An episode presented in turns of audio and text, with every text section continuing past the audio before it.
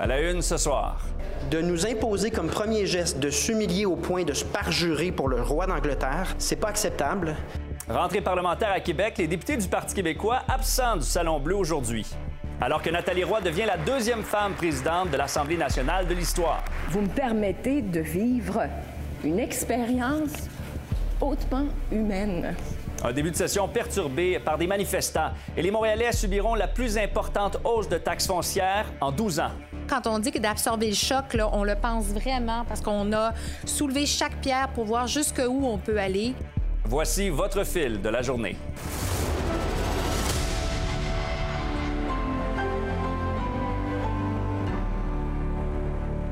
Bon mardi. Les députés québécois sont de retour sur les bancs de l'Assemblée nationale. Une session parlementaire courte de deux semaines, mais qui risque d'être intense. Nathalie Roy, elle, a été confirmée, comme on en parlait depuis plusieurs jours, dans son rôle de présidente.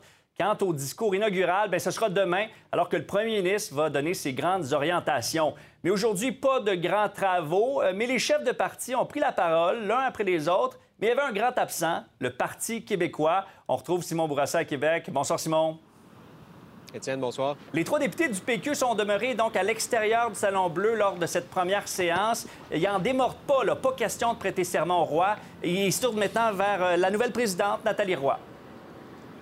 Oui, parce qu'il faut remonter un peu dans le temps. Il y a déjà euh, de ça plusieurs semaines, l'ancien président de l'Assemblée nationale, François Paradis, avait émis un avis juridique où il mentionnait euh, que ben, la loi, c'est la loi. Puis quand on prête pas serment au roi tel que prescrit euh, selon la loi de l'Assemblée nationale, eh bien, on ne peut pas siéger au Salon Bleu.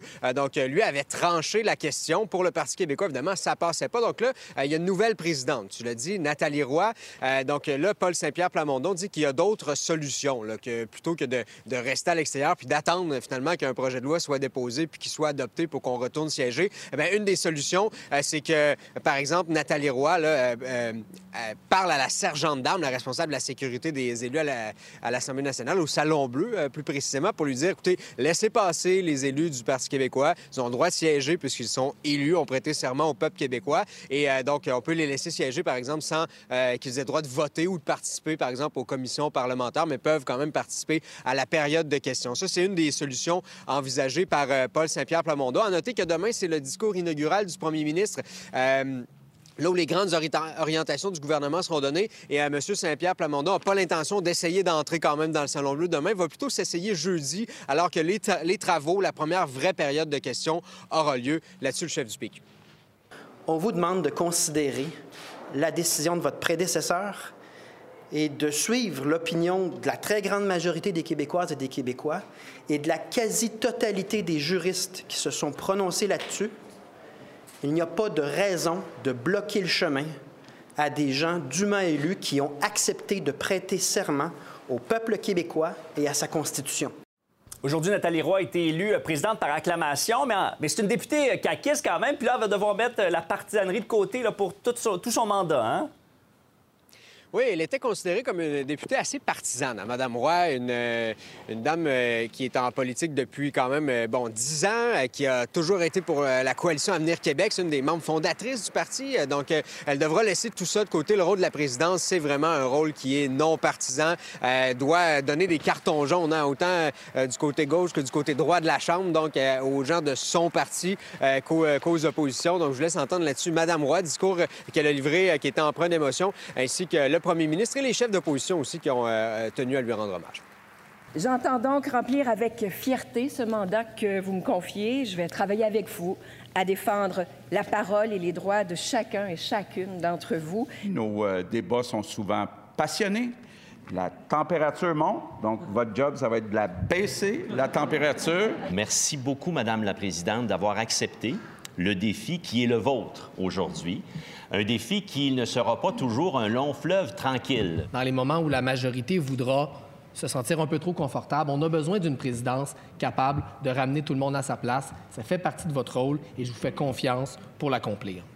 Donc, tu l'as dit, demain, François Legault nous dévoile ses priorités, mais aujourd'hui, il y avait un sujet qui, qui remontait déjà à la surface, le déclin du français qui retenait l'attention.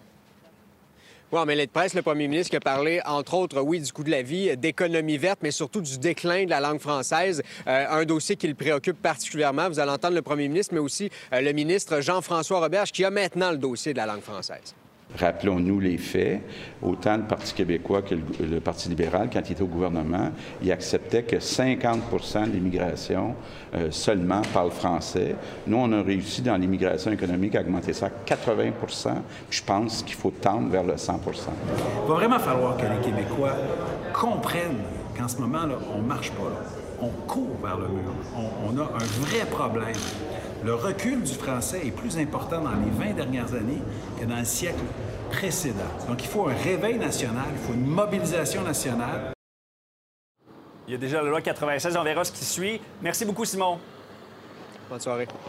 Et je poursuis la discussion avec l'analyste politique Dominique Vallière. Bonsoir, Dominique. Bonsoir, Étienne. Nathalie Roy, nouvelle présidente de l'Assemblée nationale, qu'est-ce que tu penses de ce choix-là? Ah, ben, c'est un choix qui, euh, qui euh, s'imposait. Elle avait déjà souhaité l'être en 2018. Ça avait été François Paradis. Alors, ce n'était que partie remise. Euh, effectivement, elle va devoir ajuster son style. Hein. Les parlementaires l'ont dit. Simon l'a dit aussi, mais nul doute que, étant donné qu'elle est appréciée d'un côté comme de l'autre des banquettes, elle, sera, en tout cas, elle aura la, volonté nécessaire de le faire, puis le, respect des parlementaires pour le faire. Euh, et, bon, peut-être est-ce qu'on sera loin des discours qu'on a entendus aujourd'hui en fin de session parlementaire, quand effectivement, comme le premier ministre le dit, euh, la température monte, mais euh, nul doute qu'elle commence tout ça avec sa besace de bonne volonté complètement pleine. Du côté du Parti québécois, on pensait que peut-être ça allait arriver aujourd'hui d'essayer d'entrer en chambre. Finalement, ça ne sera pas demain non plus, ça va être jeudi. Ça va être quoi un peu leur méthode, selon toi? Ben, Paul Saint-Pierre Plamondon le dit, hein, il dit aujourd'hui c'est la journée de Nathalie Roy, donc euh, pas de coup d'éclat de notre côté. Demain c'est la journée du premier ministre, premier ministre qui va faire son discours inaugural, donc on ne veut pas non plus, mais on sera là jeudi matin à 10 h pour essayer de rentrer au Salon Bleu. Et ce qu'on dit, euh, ce que le chef du Parti québécois a dit aujourd'hui en point de presse, c'est on donne 48 heures à Nathalie Roy, donc nouvelle présidente de l'Assemblée nationale, pour revenir sur la décision qu'a prise François Paradis, ancien président de l'Assemblée nationale, et donc nous permettre de venir siéger. C'est habile de la part du Parti québécois. On prend le singe et on le met sur l'épaule de la présidence de l'Assemblée nationale. Maintenant, j'ai un doute, moi, que la présidence va défaire en 48 heures ce qu'elle a pris plusieurs semaines pour faire. D'autant plus que c'était pas la décision de François Paradis, c'était la décision de ses équipes et que la prochaine décision, s'il y a une nouvelle décision, ne sera pas celle de Nathalie Roy, ce sera celle de ses équipes et c'est les mêmes personnes. Ben Donc, est-ce qu'on va arriver avec un résultat différent si on prend les mêmes arguments traités par les mêmes personnes? J'en doute. Il y a peut-être l'enjeu du financement aussi qui rentre en ligne de compte dans, dans ce dossier-là pour le Parti québécois? Tu as l'œil juste, Étienne, parce que depuis trois jours maintenant, le Parti québécois dit on n'a pas reçu l'argent qu'on s'attendait à recevoir de la part du gouvernement en fonds publics pour opérer à l'Assemblée nationale et on demande aux militants du Parti québécois qui ont traditionnellement, euh, qui mettent la main dans leur poche quand le Parti québécois leur demande, de combler euh, la différence entre ce qu'on a reçu et ce qu'on estime nécessaire pour pouvoir donc euh, aller de l'avant et travailler convenablement. Et quoi de mieux quand on se place dans cette position un peu de victimisation-là que d'avoir une image de députés qui se butent le nez à la porte de l'Assemblée nationale ou même qui se font prendre par le fond de culotte et, escortés à l'extérieur? Donc, clairement, il y, a, un jeu politique, un jeu partisan. Je trouve que de la manière dont le, PQ a placé les choses, euh, c'est pas, c'est pas, euh, c'est pas anodin. Il y a un petit peu de partisanerie là-dedans, mais c'est habile. Mais stratégiquement, on parle beaucoup d'eux depuis l'élection. Hein? Euh, mais est-ce que le public est bien servi par ce combat politique-là du serment du roi qui domine l'actualité? Il y a quand même plein d'autres enjeux, l'inflation, la crise du logement, dont on parle pas si on, on parle plutôt du serment du roi. Là. Ah, tu as tout, à fait raison, pardon. Ce qu'on dit, c'est qu'on on prend un sondage et on dit c'est très populaire. Moi, j'aimerais qu'on prenne les questions suivantes dans le sondage. Elles n'ont peut-être pas été posées, mais j'aimerais qu'on les pose. Et de dire, très bien, maintenant, vous trouvez que c'est important, mais classer cet enjeu-là en, en, matière d'importance par rapport aux autres enjeux. Et je suis pas mal sûr que ça se retrouverait en bas de la pile. Tout le monde est pour la tarte aux pommes, mais quand vient le temps de choisir entre la tarte aux pommes puis acheter d'autres choses à l'épicerie, des fois, la tarte aux pommes reste dans le congélo. Donc, euh, il va falloir voir. Il y a une fenêtre qui est toute petite. Parce que dès que le gouvernement va commencer à déposer des projets de loi qui vont parler de fiscalité, qui vont parler de santé, qui vont parler d'éducation, euh, le, serment à la reine, ça va devenir euh, quelque chose dont on va rapidement euh, passer, là, on va rapidement oublier. Parce qu'au final, le PQ et la CAQ sont alignés dans ce dossier-là, là, mais la CAQ semble pas vouloir régler ça si vite que ça non plus. Bien, c'est la présidence. C'est-à-dire que la CAQ pense quelque chose, mais c'est pas la CAQ qui décide, c'est la présidence. Mais si jamais Nathalie Roy devait revenir et dire finalement la décision qui a été prise, c'est la bonne, évidemment que les oppositions vont, vont dire qu'elle fait le jeu du gouvernement. Donc la saga se poursuit demain et jeudi. Merci beaucoup, Dominique. Merci à toi. Et on poursuit en parlant des manifestations qui ont eu lieu autour de l'Assemblée nationale, des manifestants de tous les horizons, notamment du mouvement Démocratie nouvelle qui était présent pour dénoncer la dernière élection qui qualifie de véritable distorsion démocratique. Jacques-Alain Houle était sur place. C'est le premier jour où euh, ça va siéger à l'Assemblée nationale et il y a beaucoup de gens qui se sont rassemblés euh, devant pour manifester aujourd'hui. Bon, euh, il y a des manifestants anti-vaccins, des manifestants pour le droit des vapoteurs, plusieurs syndicats qui sont là, mais le sujet de l'heure, c'est vraiment la réforme du mode de scrutin. Allons voir comment ça se passe.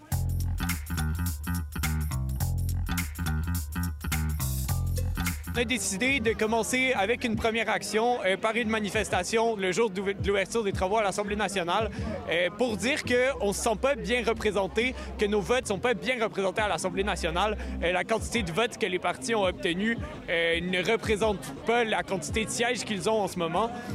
puis je pense qu'il y a une frustration par rapport à ça au Québec. puis les Québécois et Québécoises ont envie de l'exprimer. Donc c'est ce qui se fait à travers ce mouvement. C'est injuste, 40% des votes et euh, tant de sièges donnés pour quelqu'un qui ne suit pas vraiment ce que, ce que le peuple veut. On est des citoyens et citoyennes comme tout le monde euh, qui ont l'impression que leur vote est passé dans le beurre cet automne. Le Parti québécois est signataire avec Québec solidaire et la Coalition Avenir Québec d'une entente qui faisait en sorte que si l'un de ces trois partis remportait en 2018, on réformait le mode de scrutin. Nous avons toujours cette position, mais la CAQ a renié sa position parce que ça favorisait sa formation politique, qui a présentement 36% d'appui avec le dernier sondage, 72% des sièges, qui est le double, 100 du pouvoir. C'est la plus grande distorsion de l'histoire euh, démocratique du Québec. C'est intenable. Tout le monde s'est rendu compte, là, au terme de ce scrutin euh, historique au niveau de la distorsion, que ça prendrait un changement. Mais la première parole de François Legault, ça a été de fermer la porte et de dire, bon, on corrigera les distorsions d'une autre manière. Deux semaines plus tard, on se rendait compte qu'en fait, ils allaient faire exactement l'inverse de ce que François Legault a dit, c'est-à-dire que pour le PQ, ils ont aggravé la distorsion sur le plan des budgets, de l'espace en chambre. La grande majorité des Québécois constatent qu'il faut que ça évolue. on va continuer à tendre la main puis à proposer. Il faut que le mode de scrutin change parce que les distorsions que ça crée fait que la voix des Québécoises et des Québécois ne s'exprime pas. Il y a du monde qui vote, qui ont le sentiment que ça donne rien. Puis il faut faire en sorte que chaque vote compte au Québec. C'est pour ça qu'on est ici, pour qu'on ait une vraie démocratie. La dernière élection, là, ça n'a pas de bon sens. Il y a du monde qui ont 13% ils n'ont pas de siège au Parlement. Le gouvernement a eu euh, presque 60% du monde qui n'ont pas voté pour lui. Puis il y a euh, plus de 70% des sièges. Ça n'a pas d'allure. Il est maintenant 13 heures. On met un peu de côté la réforme du mode de scrutin. Maintenant, on manifeste contre le serment au roi. Je trouve que ça a assez duré au Québec. Franchement, là, ça n'a pas sa place ici. Si, la nation québécoise n'a pas de compte à rendre à faire des assermentations à d'autres rois. Ce qu'il fait, dans le fond, c'est de complètement nier l'histoire de notre peuple. il s'oppose au progrès de notre peuple. C'est ça qui fait cet individu. J'allais dire un mauvais mot. Maintenant, la Banque royale du Canada a conclu une entente ce matin pour acheter la banque HSBC pour un prix d'achat de 13,5 milliards de dollars. Le président et chef de la direction de la Banque royale affirme que cette transaction permettra à l'entreprise de mieux répondre aux besoins internationaux de ses clients. La clôture de la transaction est prévue d'ici la fin de 2023. La banque HSBC compte 134 milliards d'actifs, 130 succursales et plus de 4 000 employés. Pour en parler, je joins Pierre-Yves McSween, chroniqueur économique et euh, comptable professionnel agréé. Bonsoir Pierre-Yves. Bonsoir. Pourquoi euh, cette transaction? C'est quoi la stratégie d'RBC? Bien, c'est la stratégie d'HSBC de quitter le Canada parce hmm. qu'on est en grande restructuration mondiale depuis 2020. Donc, ça, c'est le premier élément. C'était une, une, entreprise qui était potentiellement avant la division canadienne. Maintenant, HSBC, de son côté, se dit comment aller chercher du développement de clientèle qui vient de l'étranger, qui veut faire des affaires à l'international, mais qui n'a pas, disons, une adéquation naturelle avec nous dans nos activités présentement, bien, il y a HSBC qui a cette offre-là. Et surtout, c'est un assez petit joueur pour pouvoir l'acquérir sans que ça crée de grands remous. Et donc, je pense que c'est une belle cohésion entre les deux marques. Puis les clients actuels vont pouvoir juste migrer vers, disons, le regroupement des deux entités. Ben oui, parce que c'est la grande question. Euh, des transactions de banques qui voulaient s'acheter par le passé, on en a déjà eu, mais les autorités réglementaires les bloquaient. Dans ce cas-ci, à quoi tu t'attends? Bien, c'est sûr qu'en 1998, les grandes banques canadiennes avaient dit tiens, on va s'allier. Donc, tu avais deux banques et deux banques qui s'étaient alliées en disant on va fusionner, on va se regrouper. Et là, Paul Martin avait dit attendez une minute, là, c'est beaucoup trop gros comme part de marché. on va vous bloquer. Et finalement, c'est ce qui est arrivé. Aujourd'hui, quand on regarde les six grandes banques canadiennes, là, on pourrait avoir un problème de regroupement. Mais les petites banques comme celle-là, ou par exemple comme la Canadian Western Bank ou la Banque Laurentienne, peuvent, peuvent faire partie, disons, de stratégies d'acquisition. Est-ce que ça va avoir lieu? Là, c'est une autre question, parce que, par exemple, une grande banque pourrait se dire, au lieu d'acquérir les activités, par exemple, de la Banque Laurentienne, on pourrait simplement, par attrition naturelle, euh, l'acheter ou attendre qu'elle soit vraiment mise en vente pour ne pas faire de la surenchère. Mais entre-temps, euh, il n'y a pas de raison pour cette transaction-ci qu'elle soit refusée d'être acquise par une banque canadienne qui a de l'envergure, parce que ce n'est pas les six grandes banques qui fusionnent. C'est ça. Dans, le cas du consommateur, les clients de HSBC, ben, il n'y en avait peut-être pas tant que ça, première chose, hein? Oui, mais il y en a, non, il y en a plusieurs, il faut faire attention. La, différence, c'est que comme c'est une clientèle qui est, disons, euh, souvent immigrante, qui, a, euh, qui aimait faire affaire avec des, disons, une association culturelle naturelle, elle va se retrouver intégrée dans une banque canadienne bien standard. Maintenant, ça ne veut pas dire qu'on va tuer la marque. Comparé, par exemple, quand Tangerine a été acquise par euh, la Banque Scotia. Tangerine existe encore, mais ce qu'on a, par exemple, derrière, c'est des économies d'échelle, c'est de la synergie, c'est que le fait que maintenant, tu peux avoir, euh, disons, un système informatique bancaire pour les deux centralisé ou une salle des marchés ou peu importe, vous comprenez qu'il y a des économies à faire, mais le client va avoir encore les mêmes services qu'avant, probablement, à moins d'un changement d'orientation. C'est ça. c'est vrai qu'il y a beaucoup de clients, mais c'est sûr que c'est plus petit qu'RBC. 1200 succursales RBC. HSBC, c'est 130 au Canada. Qu'est-ce que ça pourrait changer pour le, consommateur, donc? Bien, le consommateur, lui, il n'y a pas de différence pour l'instant. Si tu acquiers une entreprise pour sa clientèle, pour son développement de marché, tu ne veux pas aller changer drastiquement ton offre. Donc, le client va juste se retrouver dans la famille Banque Royale. Peut-être qu'on va éliminer le logo canadien puis lui dire vous êtes maintenant dans la famille Banque Royale, on verra la décision stratégique. On va peut-être aussi, par exemple, dire j'ai une succursale de la Banque Royale ici, une de HSBC là. C'est un peu proche pour la même clientèle, on va regrouper les clientèles sous un même toit. C'est le genre de conséquences qu'il peut y avoir, mais pas quelque chose de majeur. Le client va pas quitter HSBC pour s'en aller, disons, je ne sais pas moi, à Banque nationale, qui est peut-être une affiliation moins naturelle, culturelle, disons. Intéressant. Ben, merci beaucoup, Pierre-Yves. Euh, puis j'en profite pour souligner ton arrivée dans l'équipe de chroniqueurs euh, du site nouveau.info également. On pourra d'ailleurs lire euh, ta première chronique là, demain sur notre site. Ça va être sur quoi? Exactement. Ça va être évidemment, excuse-moi, sur le fait de faire travailler les jeunes. Est-ce qu'on doit faire travailler, oui ou non, les adolescents? À partir de quel âge? Et est-ce que c'est une bonne ou une mauvaise chose? On va surveiller ça. Merci beaucoup. À bientôt. Allez, au revoir. Et des organismes d'aide en violence conjugale tentent de sensibiliser au contrôle malsain que certains conjoints peuvent exercer dans une union. On en parle au retour.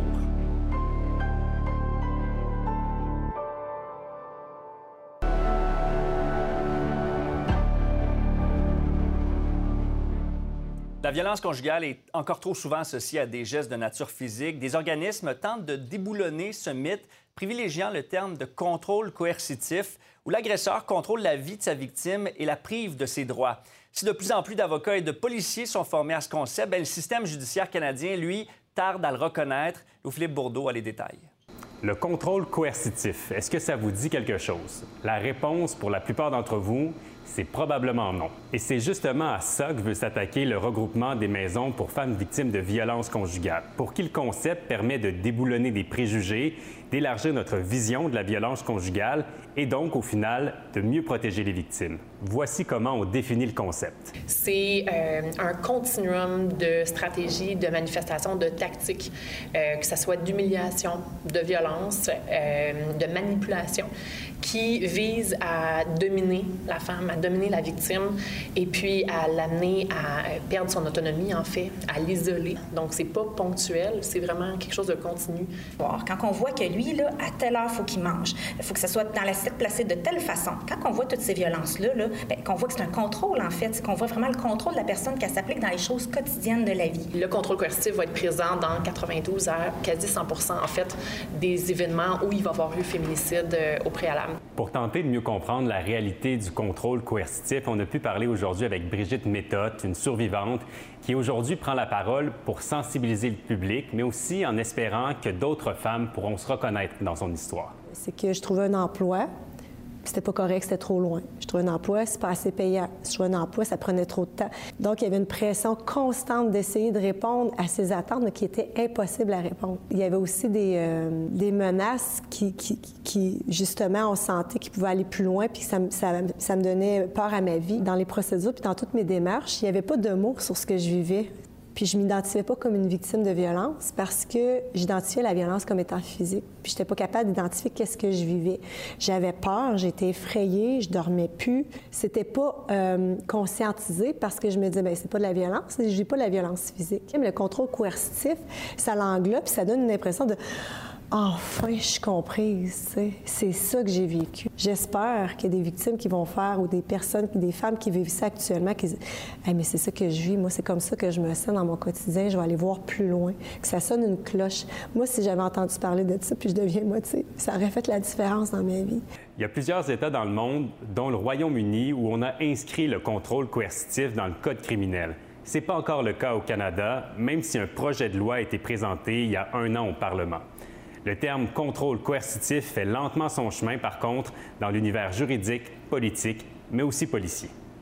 Mais ce qui est important, c'est en attendant la criminalisation, qu'il y ait des actions. On regarde le nombre d'avocats, de, de, de, procureurs, de policiers, tout ça. Ça fait beaucoup de gens à former, puis ça fait beaucoup aussi de, connaissances à aller partager. Donc, c'est important de prendre le temps de se mettre à jour. Alors, c'est vraiment de bien détecter puis pouvoir mieux accompagner les victimes vers les ressources. Parce que si on voit pas que c'est de la violence conjugale qu'elle vit, on va pas lui parler des ressources qui peuvent l'aider comme victime de violence conjugale.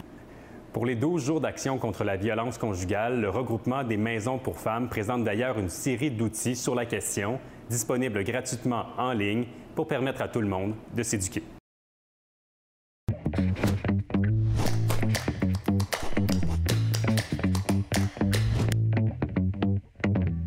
C'est maintenant l'heure de la chronique de notre collaborateur Yves Vauvert. Bonsoir Yves. Bonsoir Étienne. On apprenait ce matin dans la presse qu'il y a 10 salles du Palais de justice de Montréal qui sont euh, pas utilisées, manque de personnel. C'est ça? Comment expliquer ça? Hier, écoute, c'est un peu comme si dans un hôpital, il y avait plein de chirurgiens qui étaient prêts à faire une opération, puis qu'on disait, ben là, les, les, salles sont fermées. Pourquoi? Par manque de personnel. Et euh, ce manque de personnel-là, ça date pas d'hier. En passant, aujourd'hui, les salles ont fonctionné normalement. Mm. Mais là-dedans, il y a plusieurs causes euh, avec, qui, impliquaient des crimes très sérieux. Euh, et, ça peut avoir des conséquences. Ben oui, parce que ces causes-là sont reportées inévitablement. Et on sait qu'il y a déjà beaucoup de causes qui ont été reportées à cause de la pandémie. Ensuite, il y a cette, euh, cette, crise du, personnel, mais tout ça arrive dans un goulot d'étranglement à peu près en même temps. Et ça, ça se multiplie. C'est que ces événements-là, il y en a de plus en plus, même dans les derniers mois. Là, exactement. Et là, il y a une inquiétude. Elle est exprimée euh, très clairement par le DPCP, le, les directions de, le directeur des poursuites criminelles et pénales, qui gère, disons, les avocats de la couronne, comme on dit communément.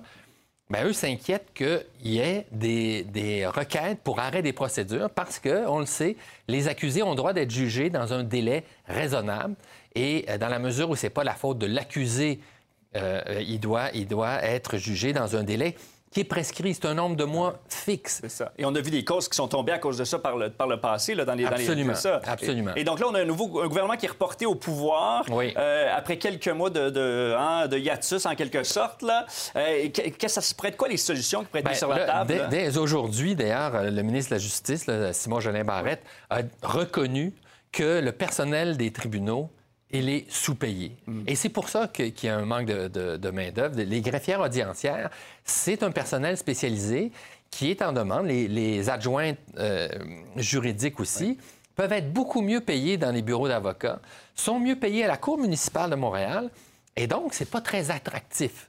Et c'est ce qui fait que, là, en ce moment, il manque, il manque de gens. Alors, c'est sans précédent. Et comme tu dis, oui, ça a des conséquences. C'est pas seulement que ça prend plus de temps, c'est que là, il risque d'y avoir des causes qui n'aboutiront pas, qui vont finir par un arrêt des procédures. Parce que c'est ça la, finalité avec le fameux arrêt Jordan. On peut le critiquer tant qu'on veut, mais c'est l'état du droit en ce moment au Canada.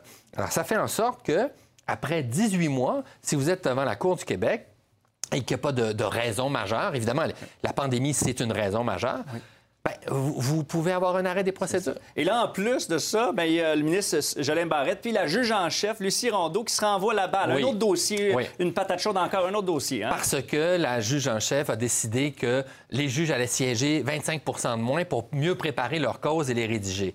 J'ai déjà critiqué ça, mais là, ce qu'on voit en ce moment, c'est pas de la faute de la Cour. Ça, c'est le problème du personnel de la Cour et qui fait en sorte que euh, que- qu'on n'est pas capable de, de- de- de procéder. Alors, là, à un moment donné, il va falloir ait, euh, que ces gens-là s'assoient et trouvent une solution très concrète, euh, Étienne, parce que c'est grave. C'est grave. D'abord, les accusés ont le droit d'être jugés dans un délai qui, qui a du bon sens.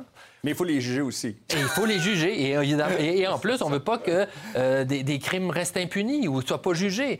Donc là, il va falloir. Et là, le ministre a reconnu qu'il a bonifié de 10 le salaire du personnel. Va falloir l'augmenter encore et, et faire en sorte que la, la justice, quand même fondement de l'état de droit, ben, euh, fonctionne euh, normalement. Et quand je dis une autre patate chaude, parce qu'il y a aussi la question du, du bilinguisme des juges, et puis euh, de... Ah, ils ont un vieux ça- contentieux. Ça, ça. Ces deux-là sont- sont- ne seront pas dans le même party de Noël, c'est clair. Merci beaucoup, Yves. Merci, À Étienne. bientôt. Bye-bye.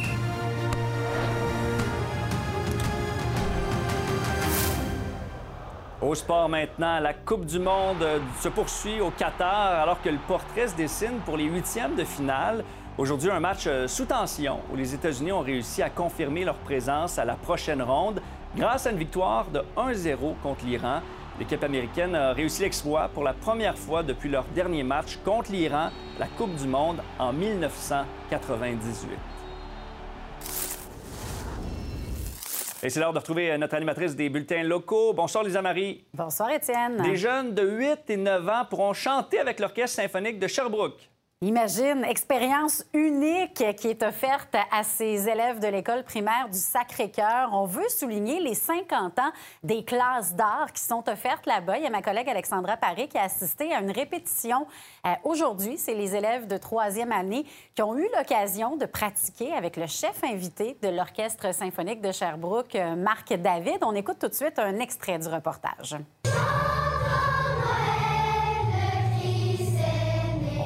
Développe une façon de, de se parler, de communiquer ensemble. Et ça fait en sorte que quand on se retrouve avec l'orchestre, c'est déjà familier. Ils vont me connaître et la, la mise en place avec l'orchestre est beaucoup plus facile dans ce temps. Toi, comment t'as trouvé la pratique? Euh, J'ai aimé ça parce que tout le monde chantait ensemble. Je pense que je, je suis prêt. Et tout un défi, évidemment, de, de- de garder, conserver l'harmonie avec environ 90 jeunes de troisième année. Mais vous l'avez entendu comme moi, ils sont vraiment bons. Spectacle qui euh, sera présenté donc ce dimanche au Centre culturel de l'Université de Sherbrooke. Les élèves de l'école primaire du Sacré-Cœur qui vont interpréter trois chansons avec euh, l'OSS. Reportage complet de ma collègue Alexandra Paré sur nouveau.info et au fil Estrie dans un moment. Et un mot en terminant sur euh, cette nouvelle plateforme numérique qui a été lancée. On veut venir en aide aux hommes violents, les aider à reconnaître leur mauvais comportement, leur donner des outils pour les corriger. C'est prendslair.ca. Euh, donc, c'est à cœur d'homme qui a lancé tout ça en plein cœur de ce 12 jours d'action contre les violences faites aux femmes. Laurence Royer nous explique ce soir comment ça fonctionne. Absolument. Merci beaucoup, Lisa Marie. Bonne soirée.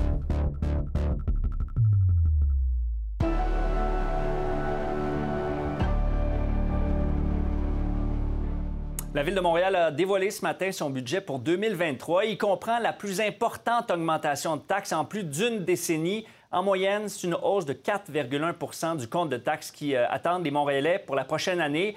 Véronique, ça représente ça une bonne augmentation euh, pour la résidence moyenne, hein? Oui, exactement. Ça dépend où tu te trouves, hein, Étienne, Ouais. parce que ça varie selon les arrondissements. Mais euh, une résidence moyenne, ça vaut euh, 568 000 à Montréal. Donc, prévois 164 de plus pour l'année prochaine si jamais ta maison vaut ça. Et bon, ben la mairesse dit si ça coûte plus cher pour vous à la maison à cause de l'inflation, ben ça coûte plus cher de faire fonctionner la ville. Les grandes lignes, donc de l'argent dans la sécurité publique. On veut aussi investir du côté du logement social, logement abordable. On assure que la maison est en ordre, que les cotes de crédit ont été maintenues. Bien content de finalement imposer un taux inférieur à l'inflation, sauf que du côté de l'opposition, on pense que l'inflation a peut-être un peu le dos large.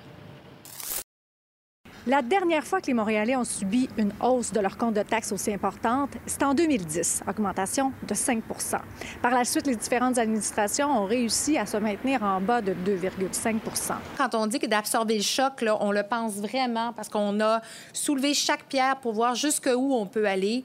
Puis le 4,1 pour le résidentiel et je le rappelle, 2,9 pour le commercial on, est fiers, on est content. Ça fait quand même depuis 2010 que les Montréalais n'ont pas subi une euh, augmentation aussi substantielle. Est-ce que ce n'était pas une erreur de geler les taxes euh, justement en 2021? À quel point, euh, justement, là, on peut attribuer ça à l'inflation? Je pense que 2020, c'était la pandémie c'était le moment ou jamais de donner un break aux gens, de leur donner une pause au moment où euh, on s'en allait tous collectivement dans l'inconnu. Et ça, ça fait partie de notre résilience. Maintenant, on estime que à ce stade-ci, on a fait tout ce qu'on pouvait.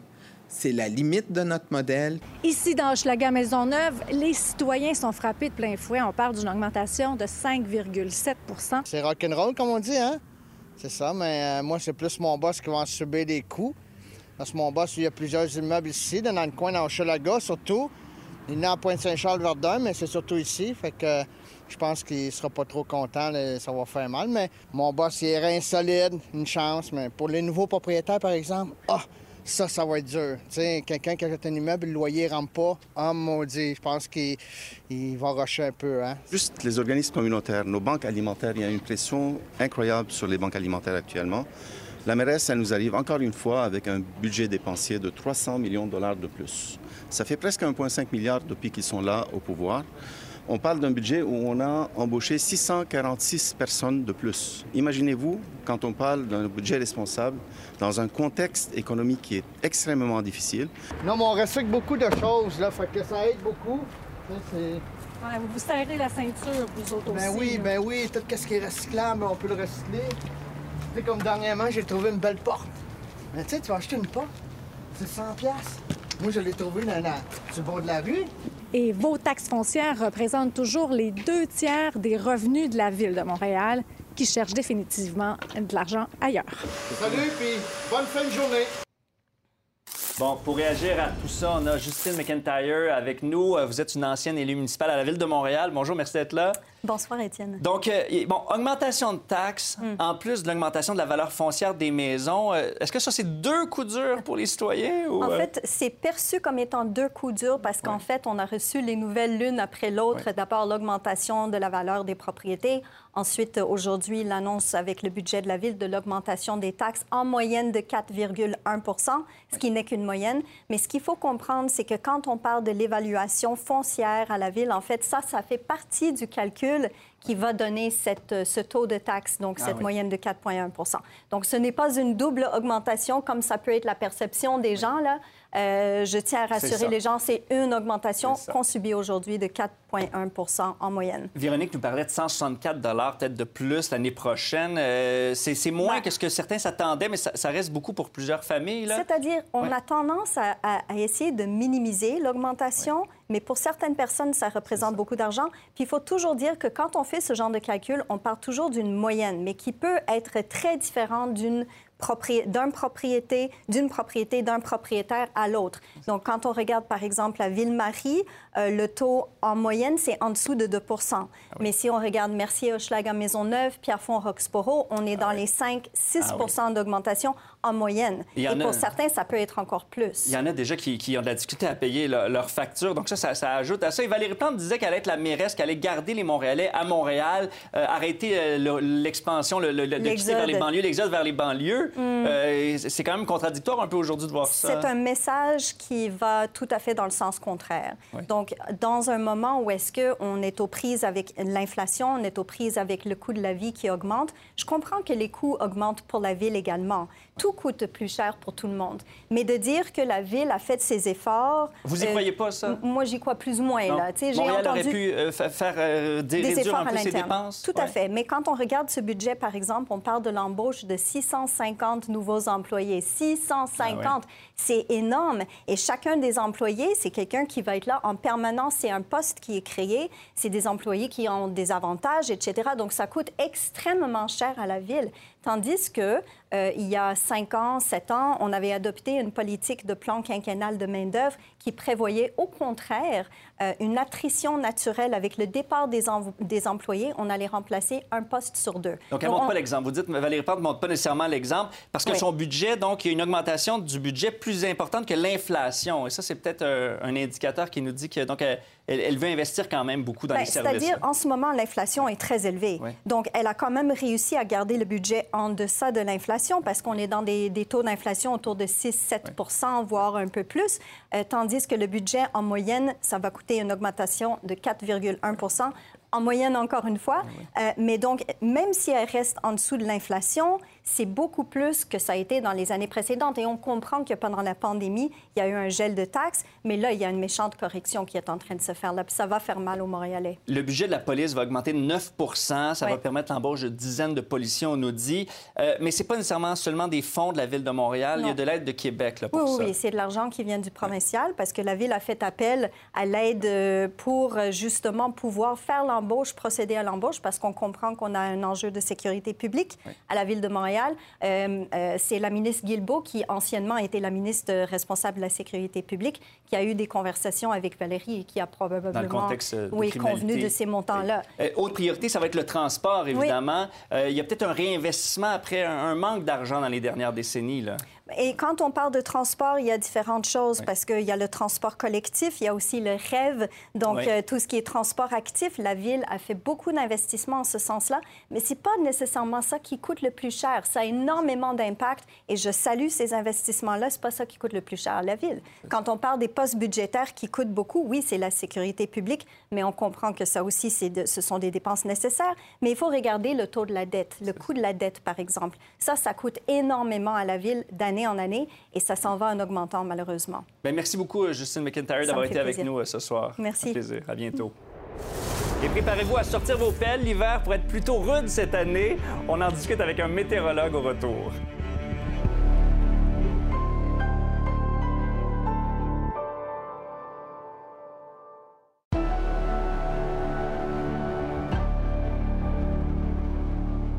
À Québec maintenant, le projet Échelon offre de l'accompagnement et des outils à des artistes racisés et autochtones pour leur permettre de percer sur la scène musicale.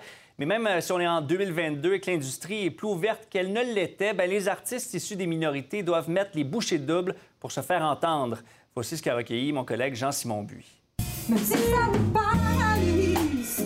Quand tu, commences dans le domaine de la musique, tu sais pas toujours par où prendre, puis c'est un coup d'essai-erreur, puis surtout d'erreur. Échelon, c'est ça, c'est l'encadrement de la structure auprès d'artistes, mais principalement les artistes des communautés afrodescendantes, euh, les artistes de la diversité. on parle souvent de représentativité dans les médias, de manque de diversité. Bien, je pense que là, justement, avec ce projet-là, c'est l'occasion de mettre de l'avant ces artistes-là. En tant qu'artiste, je fais de la pop un peu euh, avec des textes des fois. Moi, en musique, dans le fond, je fais du néo-soul RB.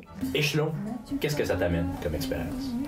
Ça m'amène euh, beaucoup d'outils. De la confiance. C'est comme si on avait 50 métiers en un an. À talent égal, mettons. Tu es québécoise de souche versus tu nais avec des, des racines autres. Est-ce que tu pars à la même ligne de départ? Je pense que le Québec essaie de, s'ouvrir puis de faire en sorte qu'on ait toutes les chances égales, mais on n'est pas encore là. J'avais vu une vidéo une fois qui, qui avait dit euh, quand tu nais une femme, tu as un handicap, quand tu nais une femme noire, tu vis comme avec un double handicap. Nous, on reste aussi avec le sentiment euh, de pas être à la même place que les autres. Plus jeune, je le voyais pas trop, là, mais euh, plus le temps passe, là, plus euh, je vois que j'ai des fois j'ai un peu plus d'efforts, plus de travail à faire. Pour visiter un appartement, je préfère que ce soit mon copain qui appelle juste parce que c'est un nom qui est plus blanc.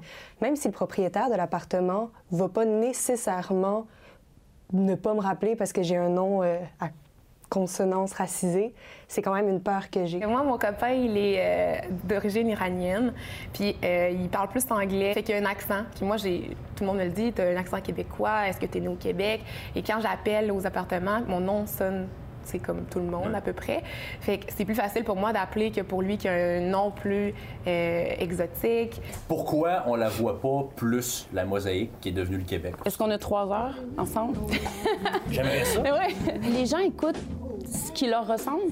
Les gens écoutent aussi ce qu'on leur propose. Il y a des gens qui décident ce qu'on écoute. Donc, il y a des changements qui doivent être faits aussi à ce niveau-là. Tu sais, échelon, c'est ça c'est de mettre en lumière des artistes de talent, de la diversité. Est-ce que ça va régler le racisme Est-ce que ça va régler le problème de diversité? Non, mais c'est un pas vers ça. Je le mets de l'autre bord, je pense qu'il faut avancer ensemble. C'est à coup d'initiatives comme ça qu'on peut faire changer les mentalités, changer les choses, changer le monde, puis avoir quelque chose qui nous ressemble.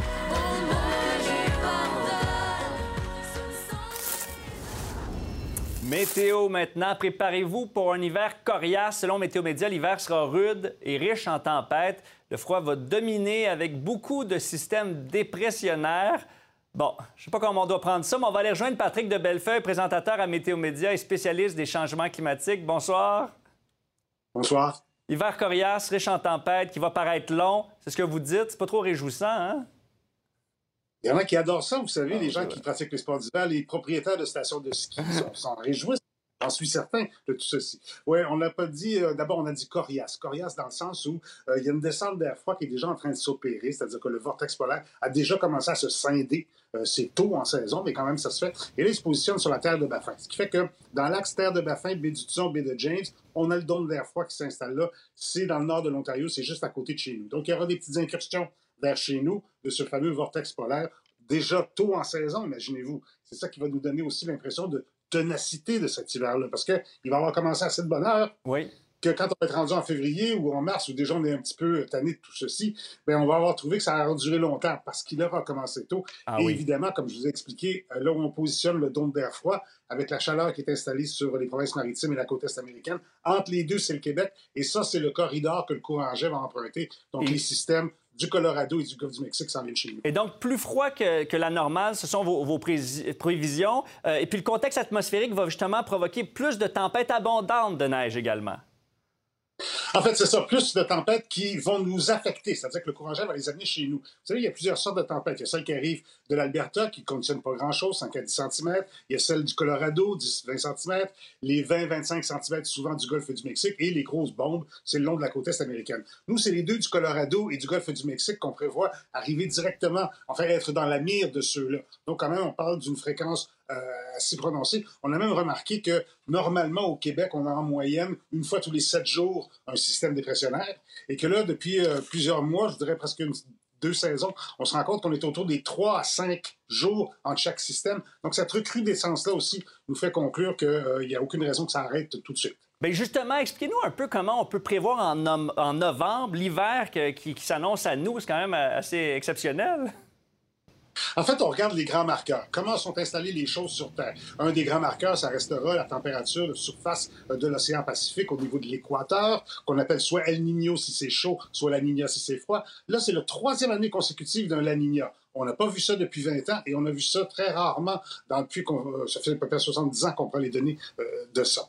Donc, comme troisième année La Niña, ça c'est une chose. Est-ce qu'on a euh, une descente d'air froid en ce moment? Est-ce qu'on a un vortex polaire qui s'amène trop tôt? Oui, on a ça. Est-ce qu'on a de la chaleur dans le Pacifique Nord, donc le long de la Colombie-Britannique, sous l'Alaska?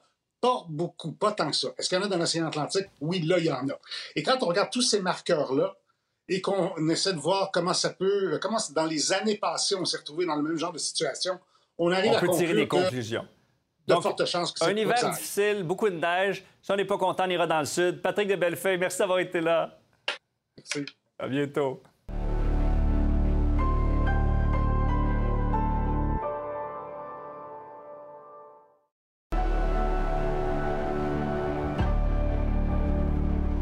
Michel est avec moi. Avant de parler du 22, ben là, on parle d'un accident qui a eu lieu au centre du Québec, accident d'hélicoptère. hein? Exactement. Euh, Aujourd'hui, c'est un pilote de 64 ans qui est décédé malheureusement. Son appareil, c'était euh, un monoplace. Il s'est écrasé, vous voyez euh, des photos, là, vers midi 40 sur une terre agricole de Lefebvre. Là, il y a le Bureau de la sécurité dans les transports du Canada, mais également le Bureau du coroner qui vont enquêter conjointement pour tenter de comprendre qu'est-ce qui s'est passé. Est-ce qu'on parle d'une mauvaise manipulation ou d'un bris mécanique? On va laisser les enquêtes. Et au fil, et également aux débatteurs, on va parler des hausses de de taxes, ça Ouais. touche bien les gens qui nous écoutent. Hein? qui euh, touche, même si les locataires vont finir par payer Ouais. un peu ces augmentations-là. hein? À Montréal, c'est une moyenne de 4,1 C'est du jamais vu en 12 ans. Euh, mais c'est une moyenne. là. Il y a des Ah 5 ouais, et des c'est 6 selon les arrondissements. Euh, il y a la présidente du comité exécutif de la Ville, Dominique Olivier, qui répondra à nos questions au fil 22. Et aux débatteurs, la question qu'on pose, c'est devant l'inflation qui fait déjà mal aux contribuables, est-ce que les villes auraient-elles ou devraient-elles limiter euh, les hausses à 2 On va en débattre avec, entre autres, François Lambert. On aura Dominique Vallière avec nous, Victor Henriquez et notre débatteuse invitée, Justine McIntyre, qui Bonne sera avec question. nous ce soir. Bonne question. On te retrouve à 22. Merci, Michel. Bye bye. Moi, ben, je vous retrouve au fil week-end. Marie-Christine est de retour demain. Passez un bon souper. Bonne soirée.